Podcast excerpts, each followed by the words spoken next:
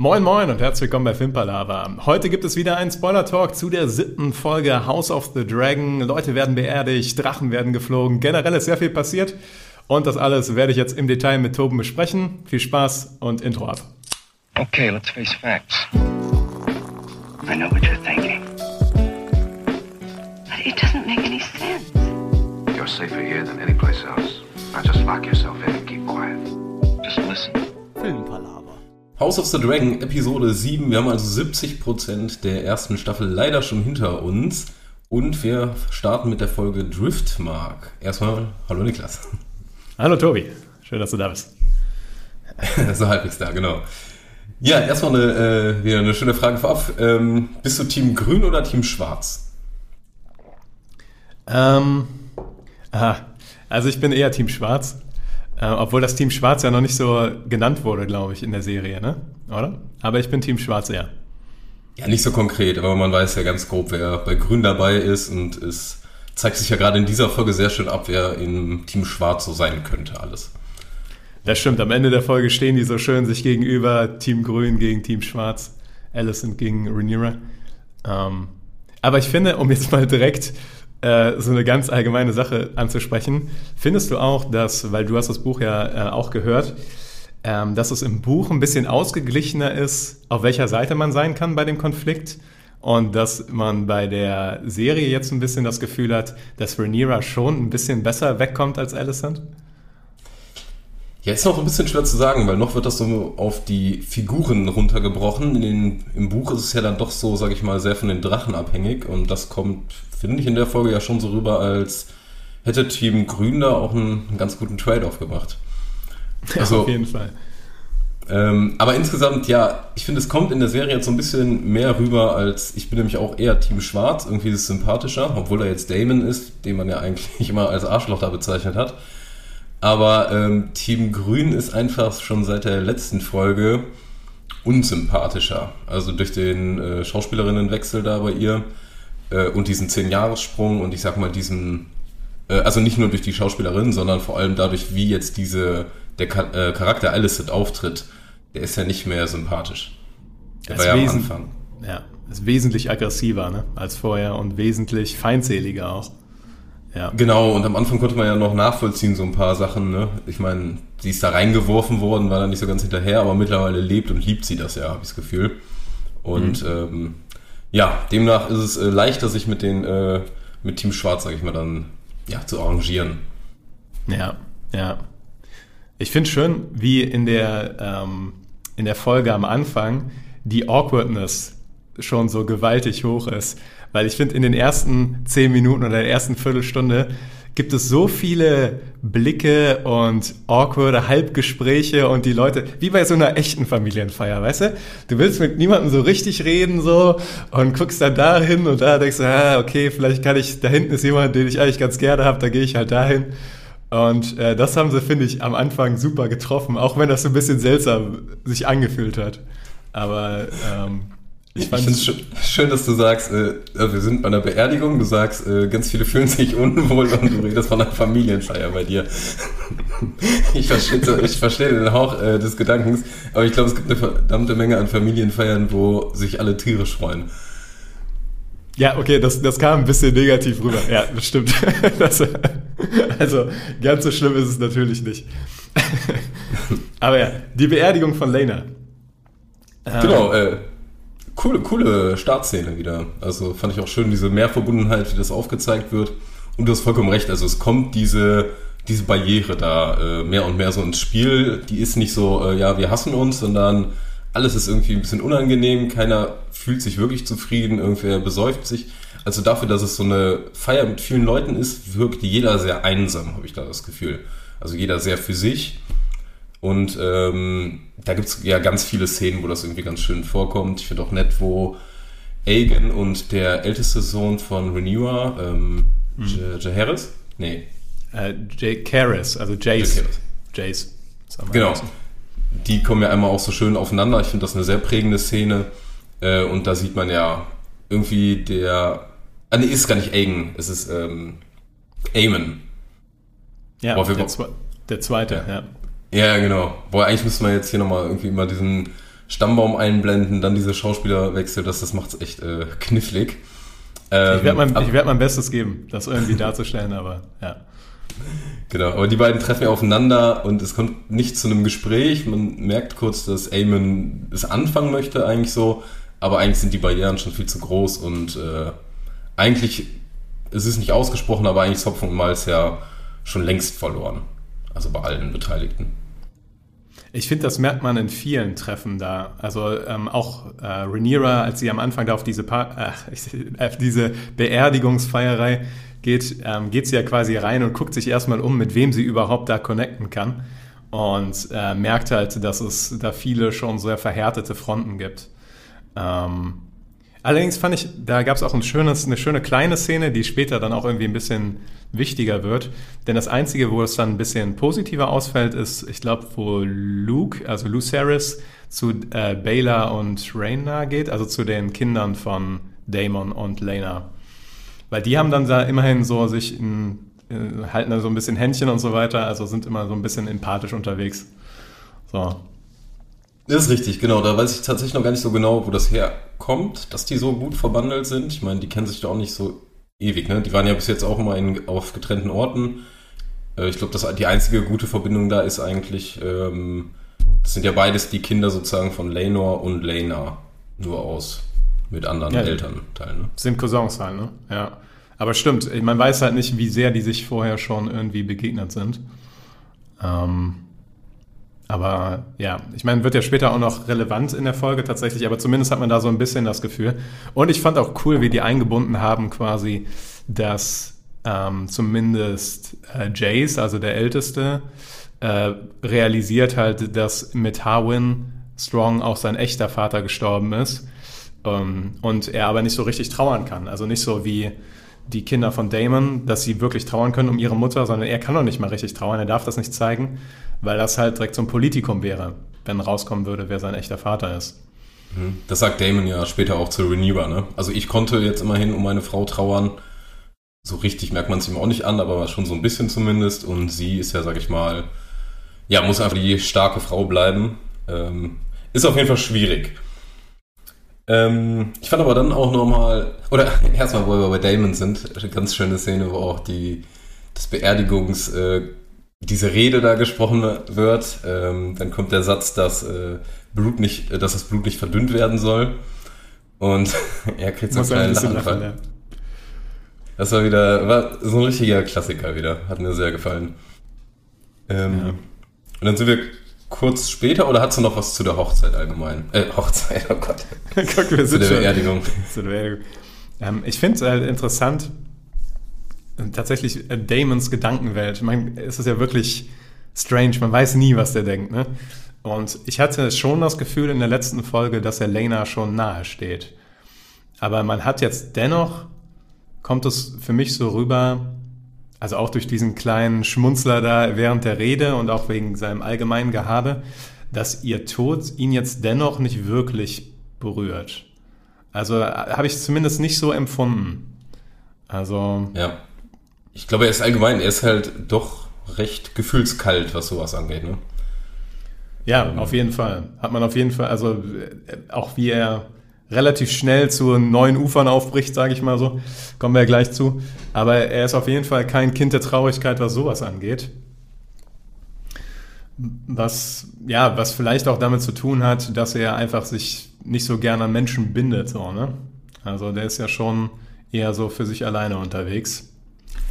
Ja, ist auch ein bisschen die Frage, wie der zu. Sorry? Nee, sag du ruhig. Äh, er sagt ja irgendwann auch zu Viserys, ähm, was ein ganz spannender Punkt nochmal ist. Ähm, weiß nicht genau, was der Wortlaut war, aber äh, Viserys fragt halt, ja, ich kann dich zum Hof bringen, kann dir da eine gute Stellung geben, ne? was auch immer du verlangst. Und er sagt, äh, ich verlange eigentlich nichts. Oder, also ich verlange ist, glaube ich, nicht das Wort, was er nutzt da, aber irgendwie hat man so das Gefühl, ähm, er weiß überhaupt nicht, was er will, was er braucht, was er möchte irgendwie wahrscheinlich schon den Thron und äh, Herrscher sein, aber insgesamt weiß man nicht so ganz, oder er weiß nicht so ganz genau, was er mit sich äh, anfangen soll. Deshalb war er auch da in äh, Pentos waren die ja, ne? Ähm, und der hängt zwar da rum, aber er, wirkte da auch wie ein komplett anderer Mensch, ne? Also der nach nichts strebt und so, der einfach ein bisschen rumliest. ist irgendwie nicht so ganz der Damon, den man am Anfang der Serie kennengelernt hat. Ja, tatsächlich wirkt er wirklich verändert. Ne? Also als dieser 10-Jahres-Gap, auch wenn es ihn äußerlich nicht berührt hat, er sieht immer noch so aus wie vorher, aber innerlich scheint er schon verändert zu sein. Er wird, wirkt ausgesprochen milde tatsächlich. Also, äh, naja, okay. Also es relativiert sich alles im Laufe der Folge noch ein bisschen, aber ähm, er ist nicht unbedingt mehr der Fokuspunkt des Chaos, so, sondern er ist eher so ähm, der Beobachter in, der, in, der, in dem Moment. Ja, ich glaube, weil es einfach auch genug anderes Chaos gibt, was ihn fast schon noch übertrifft. Auf jeden Fall. Gut, ja. gehen wir erst, sollen wir erstmal weiterschreiten? Mhm, gerne. Ähm, es war noch ein schönes Gespräch zwischen Corliss und äh, Rainer, äh, wo die dann auch äh, bei sich da im Thronsaal alleine vor dem Feuer sitzen. Rainis. Rainis, selbstverständlich. Sorry. Jedes Mal einen Shot trinken, wenn man einen Fehler macht hier. Ähm, und das fand ich auch nochmal schön, weil da wird jetzt erst auch nochmal klar, wie eindeutig es ist, dass eigentlich jeder davon weiß, dass die äh, Söhne von Rhaenyra äh, nicht von Laenor sind. Das wird ja da mehr und mehr immer mehr angedeutet.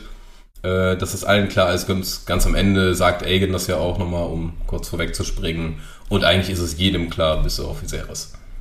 Oder ihm vielleicht auch, aber er akzeptiert es nicht ganz so.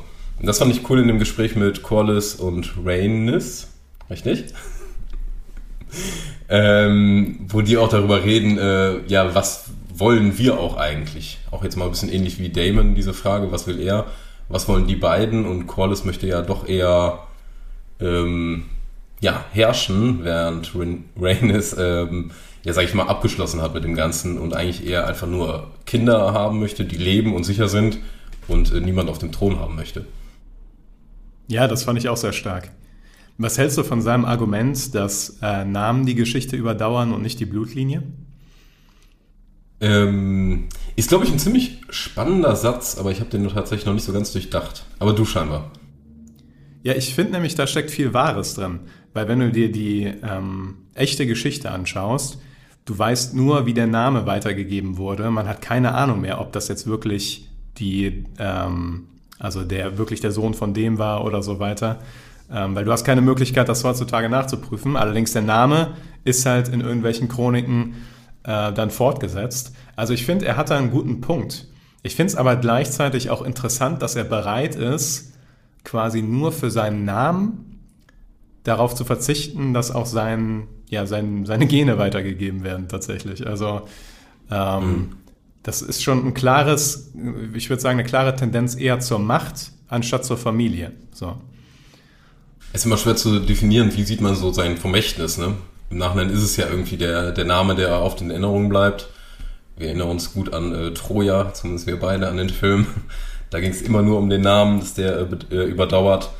Und klar, im Nachhinein, ähm, ja, wenn du tot bist, irgendwann ist es halt egal. Und wenn dann natürlich der Name Velarion da noch vorkommt, dann freut der gute Corlys sich sicherlich, ja. Passt auch gut zu der Szene, wo der mit äh, Viserys darüber geredet hat, ob denn der nächste König dann äh, Velaryon heißen wird oder Targaryen. Also ja. Namen sind Corlys sehr, sehr wichtig. Das ist auf jeden Fall schon mal, müssen wir schon mal so festhalten. Das stimmt. Ja, und dann äh, hüpfen wir einmal zum Strand, sage ich mal. Und äh, ja, wie findest du die ganze Szenerie Damon, Renewer, das, was sich seit Ewigkeiten angebahnt hat? Ähm, ist es awkward? Ist es nachvollziehbar? Wie findest du die ganze Szene? Also ich finde es im Rahmen der Geschichte natürlich schlüssig. Ne? Ich fand dabei interessant, dass jetzt der finale Push quasi von Rhaenyra kam und nicht von Damon. Das war ähm, das war schon durchaus spannend. Und Rhaenyra, Rhaenyra pusht ja auch durchaus stark. Also sie pusht sowohl überhaupt mit ihm ein Verhältnis anzufangen, aber dann auch später in Richtung der Heirat. Also ähm, das ist äh, aus der Sicht finde ich interessant, weil Damon quasi sie, als sie jung war, quasi sie manipuliert hat bis zum geht nicht mehr. Ähm, und das hat offensichtlich Wurzeln in ihr gefangen. Also sie ist das nie ganz losgeworden so. Und ja, also ich, ich finde es spannend, wenn man im Internet unterwegs ist. Es gibt sehr viele Leute, die diese Beziehung sehr feiern. So. Und das finde ich doch schon spannend. So, da haben die Showrunner echt was geschafft, weil das sind beides sehr graue Charaktere, die jetzt in einer inzestuösen Beziehung sind und die Leute lieben es. Das musst du erstmal schaffen als Drehbuchautor. So. Ja, aber das ist halt auch der Punkt, dass man, ähm, man weiß ja jetzt, ne, dass es äh, Onkel und Cousine, äh, nicht Cousine, Onkel und Nichte. Aber irgendwie kann man das in diesem ganzen Serienzusammenhang dann doch wieder, ich glaube, ich finde, ausblenden. Oder man muss es ja irgendwie ausblenden. Das war ja auch schon, sage ich mal, äh, bei der alten Game of Thrones Serie öfter mal irgendeine doch verruchte Szene drin und irgendwie konnte man das, finde ich, so ein bisschen wegstecken, weil es halt immer noch eine Serie ist und man da ein bisschen die Distanz Gott sei Dank wahren kann. Aber es ist schwer, das abzufeiern, klar. Ähm, irgendwie hat sich immer darauf hingearbeitet und irgendwie, äh, ja, wollte man vielleicht das auch mitbekommen, dass es dahin führt, aber abfeiern kann ich es nicht, muss ich zugeben. Ja. Zu weird. Ja, zu weird. Ja, man kann es, also abfeiern ist ja auch, warum sollte man es auch abfeiern? Es ist super interessant und es ist cool für die Serie, dass das passiert. Also, ja. und ich finde auch interessant, dass äh, Rhaenyra hier auch nicht nur romantisches oder ähm, sexuelles Kalkül hat, sondern sie auch politische Interessen verfolgt. Man merkt das schon ähm, bei der Beerdigung, wo sie zuerst nicht weiß, ob sie zu Damon gehen kann oder nicht. So, der wirkt, steht da auch so abseits. Und dann später macht sie den Push, sagt dann aber auch im Endeffekt, ähm, zum einen ist mein Anspruch an den Thron gefestigter, wenn du an meiner Seite stehst. Aber zum anderen ist Damon halt als Drachenreiter auch eine Waffe und eine ähm, durchaus eine Gewalt, mit der man rechnen muss. So. Also das ist schon, da sind schon verschiedene Layer, die hier schön zusammenkommen.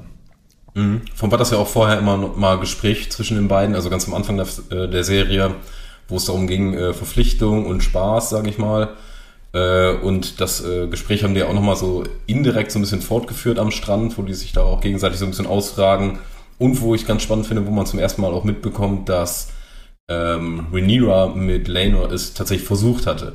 Ich hatte mich nämlich äh, auch während der Serie vorher mal so gefragt, ja, oder in der Folge davor, ja, ganz ehrlich, ähm, hätte man es nicht mal irgendwie versuchen können, aber haben sie ja scheinbar, hat nicht geklappt.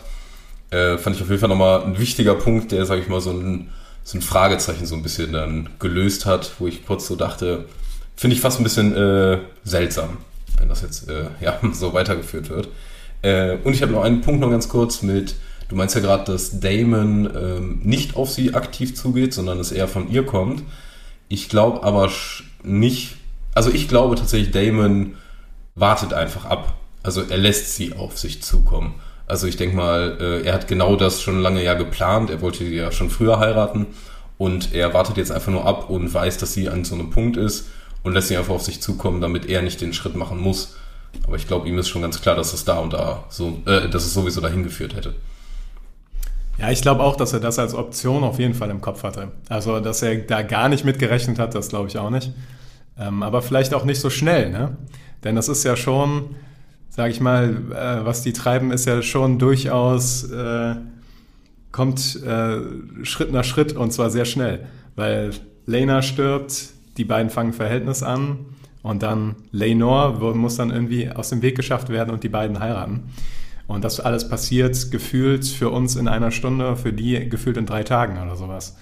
Ähm, da muss mehr Zeit vergangen sein tatsächlich. Also nicht so viel Zeit, aber ein bisschen mehr schon. Aber es ist schon sehr kompakt alles. Es ist auf jeden Fall schnell abgeschüttelt, sage ich mal. Also Vergangenheit abgelegt, äh, da ist jemand tot, ich suche mal wie Neues.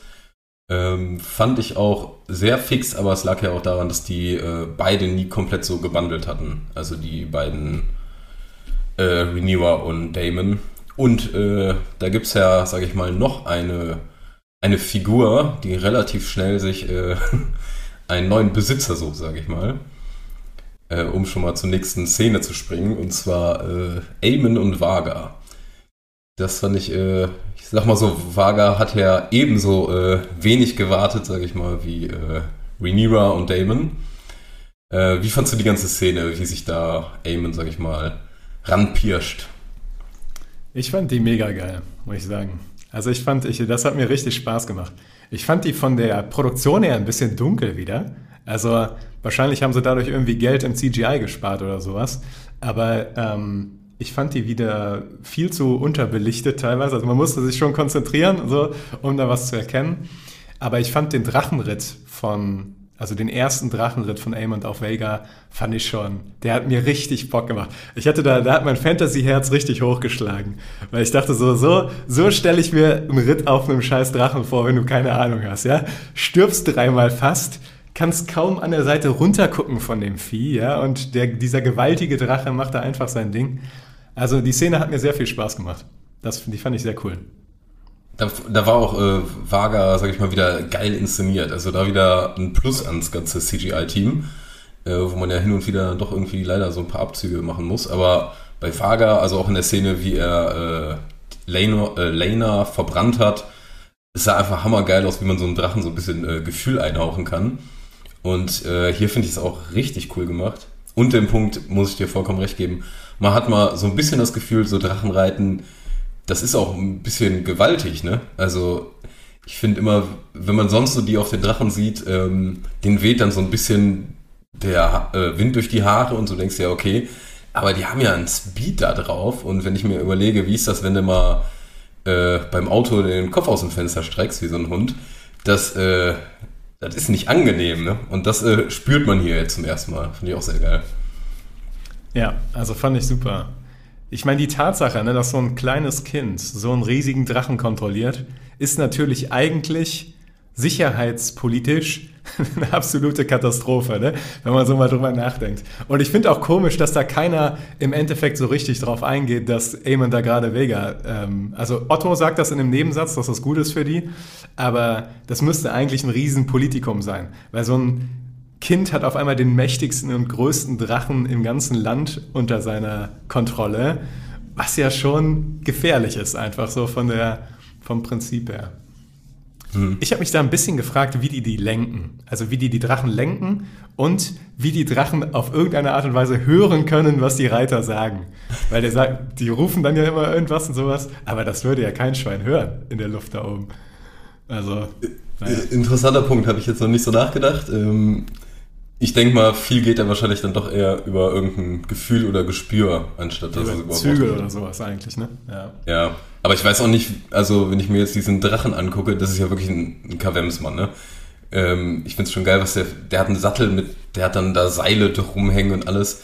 Der ist ja einfach gigantisch und da fragt man sich natürlich auch, wenn da so ein kleiner Eamon so ein bisschen am Zügel zieht. Ja, eben. Das ist, ja. ja. Aber äh, ich fand's cool. Ja, ich, ähm, fand, ich, ich fand's auch mega. Wie fandst du, nur ganz kurz, weil die Szene schon vorher war, äh, ich fand auch super cool, als man das erste Mal Driftmark sieht und da sind fünf Drachen, die sich da rumtollen. Ja. Das hat mir auch richtig Bock gemacht. Da habe ich so, ach guck mal, da ist ein Drache, da ist ein Drache. Mega. Richtig gut. Und es waren, glaube ich, auch alles welche, die man, wo man jetzt die Reiter von kannte oder so. Also, ich sag mal, bekannte Drachen, wenn man so ein bisschen aufgepasst hat, ne? Finde ich auch ganz cool. Ich habe nicht alle erkannt tatsächlich, weil die halt auch dafür zu klein waren und ich konnte jetzt nicht sagen, okay, ist das Syrax oder ist das irgendwie ein anderer noch? Weil zum Beispiel Sunfire hat man noch gar nicht gesehen. Äh, heißt auf Deutsch wahrscheinlich Sonnenfeuer oder so, ich weiß nicht genau. Ähm, das ist der Drache von Aegon, also dem Erstgeborenen von Alicent und Viserys. Mhm. Ähm, der soll, also in den Büchern ist er ja so golden und wunderschön und äh, hat so, wird immer so als das majestätischste äh, Tier unter den Drachen beschrieben. Und den hat man zum Beispiel noch nie gesehen so richtig. Und da habe ich gedacht, ah, vielleicht sieht man den irgendwo. Aber konnte ich nicht so ausmachen. Ja, ja das kommt ja sicherlich noch. Aber ich meine, Aegon und der Drache, das hat man ja eh komplett noch nicht gesehen. Also auch wie er mit einem Drachen irgendwie rumhängt und so. Es ging ja immer nur eigentlich um die ganzen Leute im Fokus, die noch keinen Drachen haben. Ja. Ja. Und da zählt ja auch die eine Tochter von Lena zu die dann nämlich äh, sich auch bei Eamon ein bisschen beschwert, äh, ja, das war ja eigentlich meiner oder der, der gehörte meiner Mom. Und jetzt wollte ich es einfach versuchen und Eamon sagt halt, ja, hast aber nicht. Finde ich auch interessant. Also, ähm, weil es ist ja auch in, in der sonstigen Geschichte von den Targaryens nicht so, dass die Drachen irgendwie vererbt werden oder sowas, wenn die Reiter sterben. Also sie hat da tatsächlich so aus Targaryen-Sicht auch kein Anrecht drauf, dass sie jetzt diesen Drachen beanspruchen kann. Und dass Aemon dann einfach sagt, ja, ich war einfach schneller, ist ja echt, da muss man überlegen, was das für, wie crazy das sein muss, wenn da so ein Drache seinen Reiter verliert. Da müssen doch alle, die auf einen Drachen hoffen, direkt drüber nachdenken, Moment, jetzt kann ich den Drachen claimen. Aber man muss natürlich auch die Cojones dafür haben, ne? Das muss man dem Aemond halt auch lassen. Da muss er auch erstmal machen, so. Also. Ja, ich hätte es auch cool gefunden. Ähm, es sieht ja jetzt hier in der ganzen Szenerie so aus, als würde Eamon das, sag ich mal, aus Eigenantrieb machen. Ne? Er hat es ja vorher irgendwann mal in der Drachengrube auch versucht. Und als wird er halt, ja klar, er hat Bock auf den Drachen, er fühlt sich äh, hinten an. Ich fände es aber auch cool, wenn der äh, von Otto oder so geschickt worden wäre. Weil Otto ist ja jemand, der zumindest äh, den Punkt, den du gerade meinst, relativ gut realisiert. Nee, äh, wenn wir diesen Drachen haben, das ist äh, verdammt viel wert. Das ist ein Gigant. Ähm, und es macht halt, es ist der Kampf der Drachen und es kämpfen ja nicht einzelne Leute gegeneinander, sondern jeder von der Drache ist enorm wichtig. Und das finde ich, könnte man tatsächlich noch so mal ein bisschen mehr herausstellen an so ein paar Szenen. Ähm, also ich, ich fühle noch nicht so ganz die immense Kriegswichtigkeit von den Drachen. Ich denke mal, das kommt noch. Ähm, das meinst du ja eben auch noch schon mal. Äh, das könnte man, glaube ich, noch mal so ein bisschen mehr ja, in den Vordergrund bringen. Ja, genau, genau. Also auch vor allem auch dieses, jetzt gerade, wo diese Grenzen so hart gezogen sind zwischen Team Grün und Team Schwarz, ähm, dass es halt wirklich wichtig ist, welche Drachen auf welcher Seite unterwegs sind und wie viele. Das hat man alles noch nicht so im Feeling, aber ich vermute, das wird in den nächsten Folgen tatsächlich kommen. Wenn vielleicht auch erst in der nächsten Staffel. Ich bin gespannt, wo sie am Ende von der Staffel landen. Ähm, aber Guter Punkt. es geht jetzt so ein bisschen zu in den spoilerigen Bereich, was jetzt über die Serie hinausgeht. Das wäre vielleicht hier nicht so ganz angebracht. Ähm, ja. Bleiben wir bei dem, was wir äh, bequatschen dürfen. Ja. Ähm, also es kommt ja zu diesem, ich habe es jetzt einfach mal mir hier aufgeschrieben, als der Kinderkampf. das kommt der Sache nicht ganz entgegen. Aber es ist 4 gegen 1, ne? Es ist 4 gegen 1, ja. Das stimmt.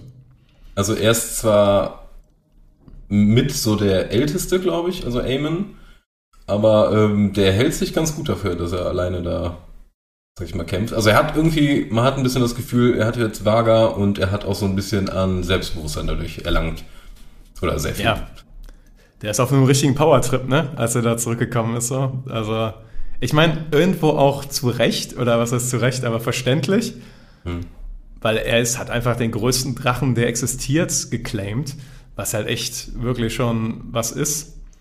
Und ähm, ich finde aber cool, wie sie es gelöst haben, wie dieser Streit ausbricht.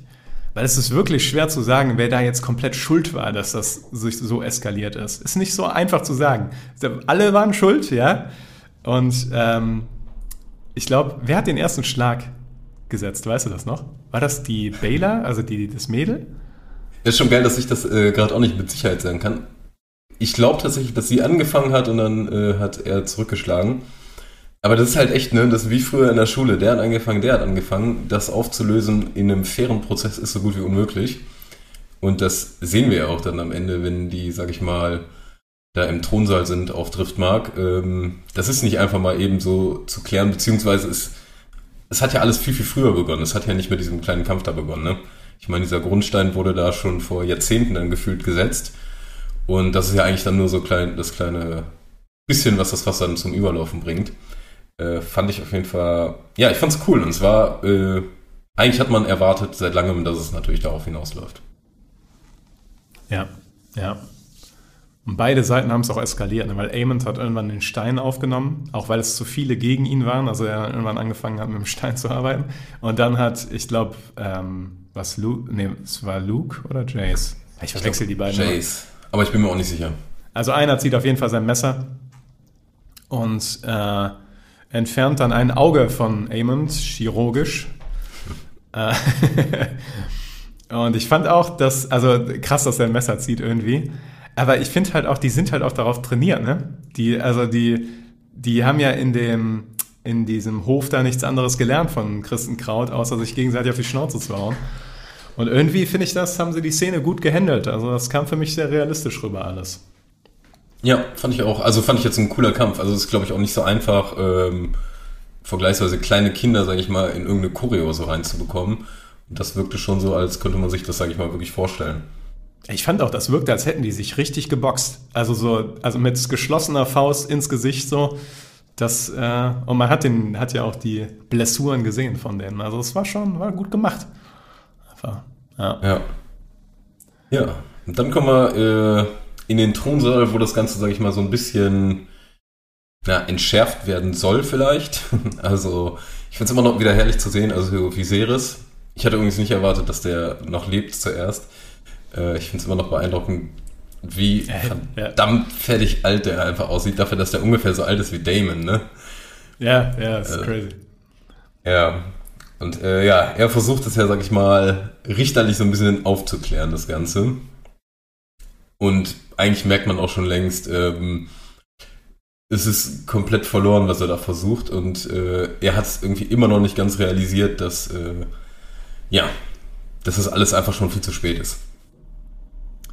Musstest du bei der Szene auch an die Szene aus der ersten Staffel Game of Thrones denken, wo der äh, Schattenwolf von Arya Joffrey gebissen hat? Und die dann in dieser Kneip Kneipe sind und äh, Robert Baratheon dann klären muss, was passiert ist. Ich finde, das hatte ganz viele Parallelen. So. Stimmt, stimmt. Ja. Äh, hatte ich nicht direkt dran gedacht, aber absolut richtig, ja.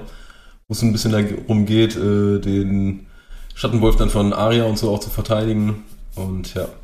Und dann kommt auch so eine zweifelhafte Lösung, nämlich den anderen Schattenwolf äh, zu töten, dafür, was der eine Schattenwolf gemacht hat. Und Alicent kommt jetzt auf die glorreiche Idee, ja, wenn mein Kind ein Auge verloren hat, wie wäre es, wenn wir ein Auge von dir, von einem von deinen Kindern nehmen? Was, Ja. wirklich, was ich wirklich wild finde. Also das ist so, wow, da sollte eine Königin wirklich anders agieren. Ja, da wird es dann irgendwie so gefühlt keinem geholfen. Aber da, sie spricht da ja auch einfach überhaupt äh, komplett nur noch emotional. Und ähm, das hat ja jetzt nichts mehr mit Sinnhaftigkeit zu tun. Ich meine, sie zückt ja sogar das Schwert oder den Dolch von, äh, von Viserys, klaut sie den ja und ähm, will das ja sogar selber äh, einfach mal so ein Auge da raushauen. Finde ich sehr spannend. Obwohl ich dann auch cool fand, äh, wie sie Christian Kraut das vorher, ich sag mal so, befiehlt. Und er dann zum ersten Mal, finde ich, äh, eine gute Figur gemacht hat bei mir, weil er dann gesagt hat, nee, ich bin hier zu deinem Schutz da und nicht für sowas. Ähm, weil bisher äh, konnte der, finde ich, nicht so ganz abliefern. Allerdings, da frage ich mich auch so, war das sein, war das seine eigene Entscheidung oder hat er den Raum gelesen? Weil der Raum war nicht begeistert davon. Also auch Komisch. sein, da waren ja auch noch vier andere äh, Königswachen um ihn herum oder so. Er hat wahrscheinlich auch realisiert, so, nee, selbst wenn ich Lust hätte, das zu machen oder, oder selbst wenn ich machen wollte, würde ich es gar nicht schaffen. So, Ja. und ähm, deswegen weiß ich nicht, ob es wirklich seine eigene, mag sein, dass er selber gesagt hat, nee, das passt mit meiner Ehre nicht, ein Kind ein Auge rauszuschneiden, was aber ja auch vorstellbar ist. Ähm, aber vielleicht war es auch eher Kalkül. Also, Ja, das, Das- kann sein. weißt du, was ich das Coolste an der Szene fand? Nee. Ich fand das Coolste, wie Damon immer im Hintergrund irgendwo an der Wand gelehnt hat und sich das ganze Chaos angeguckt hat und einfach nur so ein leichtes Lächeln auf dem Gesicht hatte. Das war fantastisch. So stelle ich mir dich äh, Familienfeiern ab jetzt vor, wenn irgendwo so ein bisschen Stress ausbricht. Ja, aber einfach dieser Gedanke so, ja, ihr braucht mich gar nicht im Chaos zu haben, guckt euch nur an. Das ist ja genauso schlimm. Ja. Ähm, war ganz herrlich, war ganz herrlich. ja. Ist ja aufgefallen- Auch, äh, Ah, sorry. nee, sag, sag. Äh, das war ja wieder der Prophezeiungsdolch, ne? Und dann haben sie auch wieder so ein Close-up auf den Dolch gemacht. Also den lassen sie echt nicht los. Der scheint echt äh, für die Story jetzt so durchgetragen zu werden. Also, Ja, ich weiß, ich weiß nicht, ob das so notwendig ist, nee. aber ja, er sieht cool aus, das muss man sagen. Also gerade auch in der Nahaus äh, Nahansicht, äh, dieser valyrische Stahl hat ja schon so seinen gewissen Stil. Aber ja, warum der jetzt immer wieder vorkommen muss, äh, nur wegen der alten Game of Thrones Serie, weiß ich nicht. Ja. Ähm, naja, ich fand es auf jeden Fall nochmal schön auch von Viserys, der dann auch nochmal irgendwie beteuert hat, aber wir sind ja eine Familie. Er sagt das so und die Kamera fährt, sage ich mal, so durch das Dings und du merkst, nee, nee, nee. Schon lange nicht mehr. Schön, dass du das weiter denkst, aber ja. Ja, äh, es ist wirklich so. Also, dass da schon Hopfen und Malz verloren ist, ist äh, schon mehr als offensichtlich. Und auch interessant, wie dann Rhaenyra auch sich fast schon freut darüber, dass andere sehen, wie ähm, was sich unter Allison Fassade so verbirgt auch. Also wie viel Hass. So, ne? Das gefällt Rhaenyra ja sehr gut. Und ich finde auch, dass sie hier wieder besser wegkommt halt. Ähnlich wie in, war es die letzte oder die vorletzte Folge, wo sie die Hochzeit vorgeschlagen hat zwischen äh, Luke und Helena. Helena, die jetzt ja anscheinend mit Aegon verlobt ist. Was so ganz im Nebensatz irgendwie thematisiert wird. Ähm, aber auch da kommt Rhaenyra jetzt wieder ein bisschen besser weg, tatsächlich. Also ich habe schon das Gefühl, dass sie bei der Show schon so ein bisschen darauf achten, dass Rhaenyra dann nicht ganz so ähm, nicht ganz so tief im Graubereich drinsteckt wie Alicent, tatsächlich. Ja, also man merkt es ja auch dann äh, in der Szene, glaube ich, danach, wo Alicent dann mit Otto quatscht, ähm, wo Otto jetzt auch zum ersten Mal sagt, ach, du, du hast ja auch äh, eine andere Seite, finde ich gut. Jetzt äh, freue ich mich wieder. ja, so richtig der Proud Daddy. Ähm, ja, fand ich äh, auf jeden Fall irgendwie nochmal interessant. Also ich muss sagen, Otto ist einfach ein, ja, er ist nicht sympathisch, man steck, äh, steht nicht so ganz hinter dem, aber der ist ein verdammt cooler Charakter. Also der hat, der ist, glaube ich, richtig faustdick hinter den Ohren und das ist richtig nice. Ja, definitiv, definitiv. Also, auch wenn er jetzt wirklich nicht viel zu tun hatte in der Folge, ne? Ähm, aber ich finde es ein bisschen schade, dass man ihn nicht mit äh, Viserys interagieren hat sehen, weil die beiden haben ja jetzt schon eine Geschichte, wo man sich denken würde, das kann ja nicht so reibungslos laufen zwischen den beiden eigentlich. Ähm, hat man nichts von gesehen, aber äh, wer weiß, ob das noch kommt. Ähm, wie, aber ich finde, Alicent entschuldigt sich danach ja auch. Einmal bei Viserys und auch gegenüber Otto sagt sie ja noch so, ja, ich weiß, das war nicht würdig und so weiter. Ähm, Kaufst du ihr das ab, dass sie sich entschuldigt? Ähm, also nicht äh, Entschuldigung aus tiefstem Herzen, sondern auch eher dann Entschuldigung aus ähm, Notwendigkeit oder Sinnhaftigkeit. Ähm, hätte ich jetzt gesagt. Weil, also ich, klar, man merkt schon, äh, die sieht, ist ein bisschen äh, mitgenommen von dieser ganzen Szenerie, aber äh, ich glaube, leid tut ihr das kein bisschen. Fandst du? Ja, ich weiß nicht. Also ich, ich bin halt auch immer noch so ein bisschen Buch geprägt und ich habe immer noch so ein bisschen das Gefühl, dass sie, ähm, dass sie vielleicht einfach in dem Moment quasi einen innerlichen Ausraster hatte. So. Also kann ich mir schon vorstellen, dass es ihr im Nachhinein zumindest teilweise leid getan hat, wie weit sie tatsächlich gegangen ist. Zum Beispiel, als sie Rhaenyra dann im Endeffekt sogar anschlitzt, ja, verletzt, ja, dann ist es ja sogar quasi aus Versehen. Auch wenn sie vorher damit mit dem Messer auf sie zugeht, ist es dann ja, als die tatsächliche Verletzung passiert, eher aus Versehen irgendwie. Also, weil die irgendwie so die Hand runternimmt und dabei slice sie die irgendwie so. Da hatte ich auch ein bisschen das Gefühl, ob das nicht ganz unbeabsichtigt von Rhaenyra war. Also, dass die da, die hat ja einen großen Benefit aus der ganzen Szene genommen, ne? Also, die hat ja auch eine ordentliche Wunde und ich glaube, die Wunde ist ihr persönlich ziemlich egal. Aber ähm, glaube, das Obwohl war schon gar so nicht so ungefährlich aussah, fand ich. Hier, ich also so, so eine längliche Wunde, hui. Ja. Und fand ich geil, wo die dann äh, kurz Zeit später sind die ja dann irgendwo wieder in irgendeinem Zimmer, wo dann der Meister sagt, also du siehst diese krasse Wunde, die gerade genäht wurde, die richtig heftig war. Ja, das Schlimmste, das ist die gebrochene Nase. Dann dachte ich auch so, echt? naja, ja, fand ich schön. Ähm, aber da sind wir dann auch in der Szene, wo dann ähm, Rhaenyra, man könnte sagen, so ein leichtes Abschiedsgespräch mit Lenor hat, mhm, wo stimmt. da auch nochmal ein bisschen das Ganze aufgeklärt wird, dass sie es ja versucht haben und dass die beiden eigentlich ja, ja, eigentlich äh, funktionieren die beiden ja auf ihre Art und Weise ganz gut miteinander und sind ganz happy. Würdest du da sagen, also jetzt auch im Hinblick aufs Ende der Folge, weil da, das ist eine große Frage, die ich habe, ähm, hat Rhaenyra in der Szene schon indirekt, also Weiß sie schon, dass sie da indirekt Abschied nimmt oder ist sie da noch gar nicht gedanklich so weit? Doch, ich glaube, sie war da gedanklich schon so weit. Also sie hat das auf jeden Fall schon in ihrem Kopf irgendwie als Möglichkeit durchgespielt. Ich finde, das merkt man daran, wie sie reagiert. Also wie sie dann so sagt, so, oh, Lena. Also ich, ich hatte für mich Gefühl, sie hat schon andere Pläne für ihn gehabt. Und es passt nicht in ihre Pläne, dass er jetzt zu ihr kommt und sagt so, ja, wir ziehen das jetzt gemeinsam durch. So. Ähm, also ich glaube tatsächlich, dass sie schon andere Pläne gehabt hat. Ich habe auch irgendwie das Gefühl, obwohl mich jetzt hier interessiert, äh, wir sind ja jetzt, kommen wir jetzt auch ungefähr zum Ende.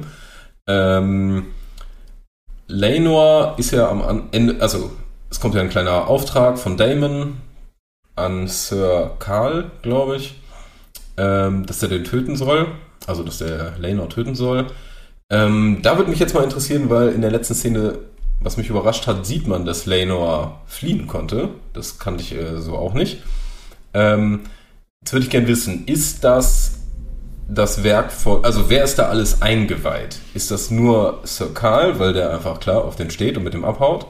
Ist Rhaenyra da noch mit drin oder ist sogar Damon noch mit drin? Was ist deine Vermutung? Ich glaube tatsächlich, während ich die Folge geguckt habe, habe ich auch gedacht, ach krass, die bringen den jetzt um. Aber jetzt habe ich so ein bisschen drüber nachgedacht und ich glaube, Rhaenyra und Damon haben das schon so geplant, wie es jetzt passiert ist tatsächlich.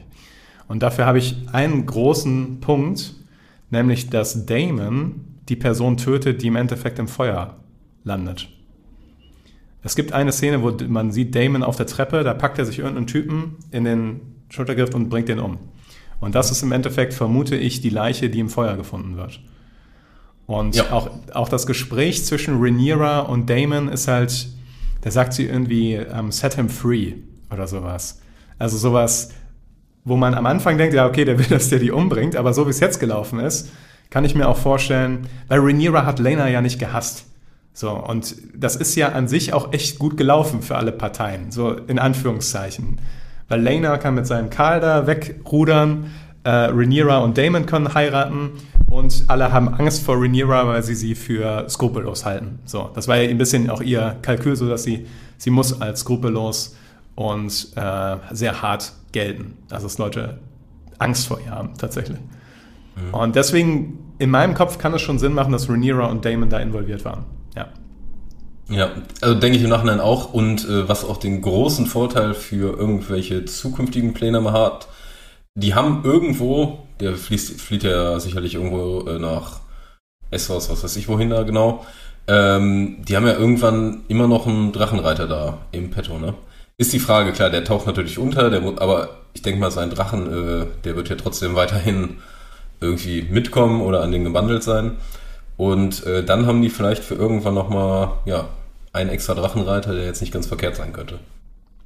Ist interessant, ob eventuell rauskommen könnte, dass Lano noch lebt, weil Seasmoke nicht wieder von einem anderen Drachenreiter geclaimt werden kann. Weil eigentlich wäre es ja jetzt so, dass ein anderer Drachen oder jemand anderes, der einen Drachen haben will, mit targarischem Blut zu Seasmoke gehen könnte und sagen so, du bist jetzt mein. Vielleicht funktioniert das die ganze Zeit nicht und niemand weiß warum. Ich meine, es bei Drachen dann auch immer so, ja, okay, kann auch einfach sein, dass er keinen Bock mehr hat. So. Ja. Also, aber ist eine, ist eine sehr spannende Sache tatsächlich, wie sich das weiterentwickeln wird. Mhm.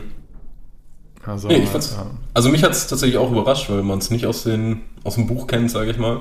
Ja. Ähm, deshalb fand ich es auch eine coole Szene. Da, da merkst du halt, also da wird ja irgendwie gesagt, dass der ähm, ja so ein halber Unfall war und der dabei getötet wurde. Ja, und dass man, und man die beiden noch nie wieder sieht. Also das war ja. Genau. Ähm, das nee, fand ich fand nice. Ich, und das, sag. Ja, nee, ich wollte genau das gleiche. Ich fand das auch sehr gut gelöst, weil es quasi wieder so rein interpretiert in die Lücke der Unwissenheit des Buches ist. Und das ist eine Interpretation, mit der kann ich sehr gut leben. So. Ja. Und dann sieht man ja am Ende, oder kurz vor dem Ende, was ich eigentlich auch noch eine ganz geile Szene fand, ähm, du siehst, sag ich mal, wie die Grünen abreisen. Ah ja. Also, die Feierlichkeiten sind vorbei und das Schiff äh, legt ab und zwei Drachen fliegen mit, plus dann äh, Vaga, also plus der Megadrache. Und fand ich wieder geil, das zu sehen, einfach wie er da äh, einfach dem Schiff so schön chillig hinterherfliegt, einfach dieses gewaltige Monster. Und das fand ich eine super wichtige Szene. Du siehst Renewer, die da, ja, den hinterher guckt. Und man sieht jetzt erstmal, okay, die, äh, die Grünen haben da drei Drachen, also da hat man das irgendwie jetzt mal parat. Ich hätte mich jetzt noch äh, parallel gefreut auf irgendeine Szene, wo man jetzt bei den äh, bei Team Schwarz, sage ich mal so, die Drachen sieht, damit man so ein bisschen mal weiß, ja, die beiden, die stehen jetzt, sage ich mal so, gegeneinander. Ja. Ja, weiß auch nicht so ganz, also wir haben bei Team, Team Schwarz haben wir noch Caraxes ne, von Damon, wir haben Syrax von Rhaenyra, wir haben, ich glaube, dass äh, die ältere Tochter von Damon hat Dreamfire, wenn ich mich nicht irre. Kann also sein, auf jeden ja. Fall. Hat auf jeden, auf jeden Fall, Fall, ja. Also genau, also auf jeden Fall auch schon mal ähm, und dann natürlich noch der, der Luke, Luke hat ja, genau. Luke Wer und ja, wie heißt der nochmal? Jace. Ja, Jace. Die haben doch beide einen, ne? Die haben beide einen. Ja, Arax hat heißt einer und der andere. Ah, weiß ich gerade nicht. Aber die haben sogar mehr, glaube ich, dadurch. Also, Die haben mehr, aber die haben nicht Vaga halt. ja, das ist richtig. Punkt. Jetzt gibt es ein, äh, eine Szene, die mir gerade nochmal in den Kopf kommt. Äh, eine Person, die wir noch gar nicht bequatscht haben. Äh, der gute Laris. Der. Creep. Der Creep, ja. Wie findest du den? Äh, jetzt hat man den ja, ja doch ein paar Mal häufiger gesehen in der letzten äh, Folge und dieser. Äh, wie findest du den vom Charakter? Also oder auch von der Schauspielerei? Ein bisschen dick aufgetragen. Ich fände ich fände es ein bisschen besser, wenn er ein bisschen subtiler wäre. Tatsächlich. Weil so wie der bei der Beerdigung die ganze Zeit Alicent anstarrt und auch wieder auf dem Schiff dann da. Ich, ich habe schon die irgendwie die Interpretation davon, dass der halt einfach eine Obsession mit Alicent auch hat irgendwie. Ähm, aber weil ich finde, das ist halt so null unauffällig. Anders, ganz anders als Wahres oder Kleinfinger, die früher so dubios immer irgendwas gemacht haben und man musste sich alles so denken, aber der starrt Alicent einfach so an. Also, ich fände es ein bisschen besser, wenn es ein bisschen subtiler wäre. Ich habe auch das Gefühl, der äh, zu dick aufgetragen trifft, finde ich äh, ziemlich gut. Also irgendwie bei, äh, wenn man es jetzt nochmal vergleicht, Littlefinger oder Varys damals, die, die waren irgendwie so die Ruhe in Person und mega cool. Und er, er hat immer diesen leichten creepy Blick drauf. Äh, oder diesen leichten überheblich Blick. Klar, der ist, der ist auch ein krasses äh, Mind. ein- Ja, ist auf jeden Fall ein cleverer Typ und sowas. Aber der hat irgendwie, finde ich, schon fast so inflationär irgendwie immer diesen gleichen Blick drauf äh, als würde er alles wissen und genau wissen, wie die Welt funktioniert. Ja. Fand ich auch schön. Ich fand, ich fand aber ganz lustig, wie Kristen Kraut dann an einer Stelle sagt, der Typ guckt dich schon die ganze Zeit creepy an. Fand, ich, fand ich auch ganz unterhaltsam. Ja. ja. Aber wir hatten noch nicht die Hochzeit von äh, Damon und äh, Rhaenyra. Touché, ja. Sehr Die- traditionell gehalten. Aber ich fand die cool. Die hatte sowas Okkultes irgendwie. Also sowas halt Valyrisches mit Blut und mit sau viel komischen Ritualen und sah ganz anders aus als zum Beispiel die erste Hochzeit von Rhaenyra. Ähm, super awkward trotzdem für die Kinder, stelle ich mir das vor. Also, weil die stehen dann in der Reihe und da musst du dir auch denken, so, what? Hör mal, unsere Mutter ist gerade gestorben, beziehungsweise unser Vater ist gerade gestorben und jetzt heiratet die hier direkt. Okay, naja, gut. Ja. Obwohl zumindest Damon von seiner Seite aus, er hat ja, oder zumindest hat man das Gefühl, er ist jetzt nicht so richtig verbandelt mit seinen beiden Kiddies. Nee, ich glaube auch, der kriegt wahrscheinlich keinen Preis für den besten Vater des Jahrtausends, der Damon. Also das, äh, ist, ich glaube, so, so, äh, er steht seinen Töchtern nicht so nahe. Hat man in der letzten Folge gut gesehen, wo die da auch diese Dachszene hatten, wo der einfach nur da stand Und gegangen ist. und gegangen ist, genau. Ja. Ja, fand ich auch eine coole Szene. Man sieht nicht mal, wie er dazukommt oder wie irgendwas passiert, man sieht einfach nur, wie er weggeht. Naja, schön gemacht. Aber man muss halt sagen, ne, wir haben am Ende eine Hochzeit und weißt du, was nicht passiert? Oh, es stirbt niemand bei der Hochzeit. Langweiligste Hochzeit ever. Was ist denn da los? Also, aber die haben es ja auch klein gehalten, so. Aber die Frage ist doch, weil ähm, die Konsequenzen von der Hochzeit könnten halt noch viel drastischer sein, weil die halt einfach so geheiratet. Viserys weiß das ja noch nicht. Genau, also die, das ganze andere Team äh, Richtung Königsmund weiß das ja nicht, ne? Und das wird ja mit Sicherheit nicht jeder gutheißen. Also klar, die machen das ja aus einem konkreten Grund, äh, die sichern ihre Stellung, weil pures äh, valyrisches Blut und ähm, ja, wir vereinigen uns hier und vereinigen ja auch nochmal irgendwelche Familien indirekt. Also ich glaube, die äh, Valerians, die sind ja die sind ja immer noch weiter mit denen gebundelt, einfach dadurch, dass da ja auch zwei Kiddies bei sind. Ähm, und klar, das wird natürlich sicherlich einen Königsmund sauer aufstoßen. Ja, stell dir vor, dein Bruder heiratet deine Tochter. So, ne? Ja. Also, puh, das ist schon, das ist schon böse. Ähm, da ist der Konflikt vorprogrammiert und deswegen gibt es vielleicht auch die ein oder andere Leiche, die mit dieser Hochzeit verursacht wird. Ge ja, genau. Es werden die ersten Steine für die Leiche gesetzt. Genau, genau. Aber ja, ich, ich bin sehr gespannt darauf, was wir in den letzten drei Folgen sehen werden von der ersten Staffel. Ähm, weil Ja, es, ich habe das Gefühl, jetzt langsam ist das Setup feine und jetzt wird es langsam richtig dreckig. So. das finde ich ein guter Punkt, weil man muss immer überlegen, ne, wann ist, äh, wann ist die Einführung sozusagen vorbei, ne?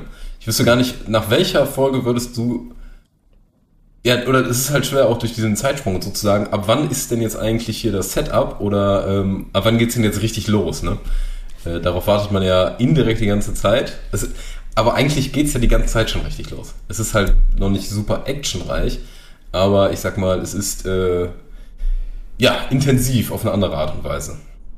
Ich meine, es ist immer noch nicht so, dass der Bürgerkrieg jetzt wirklich ausgebrochen ist. Deswegen ist es, würde ich sagen, tatsächlich immer noch Setup. Ähm, aber es ist halt sich aufbauender, äh, kaskadierender Setup. Der, die Stakes werden immer higher. Ja? Und ja. Äh, ich hoffe nur, ich hoffe ein bisschen darauf, dass die erste Staffel nicht nur Setup ist, sondern dass wir auch schon ein bisschen, bisschen Feuer und Blut zu sehen bekommen. So. Ja, oft war ja ähm, bei Game of Thrones Folge 9 immer so ein richtiger Brecher, wenn ich es richtig im Kopf habe. Ich glaube, da war Battle of Bastards und Stimmt. alles. Also da waren Stimmt. immer, also die 9 war immer Let's, so eine. Ned Starks Hinrichtung. Ja. War, glaube ich, auch die neunte Folge. Äh, da bin ich auch gespannt. Und eigentlich äh, gibt es ja auch nur noch einen seidenen Faden, an dem das äh, Ganze hängt und das ist Viserys und das ist jetzt kein starker Faden. Der hat ein nee. paar Risse. Der hat ein paar Risse, ja. Gut, ich würde sagen, wir sind hyped für die nächste Folge. Auf jeden und Fall kann richtig losgehen und wir rappen das hier ab. Wünschen euch noch eine schöne Woche und sagen Rap, Rap, Rap. Rap, Rap, Rap.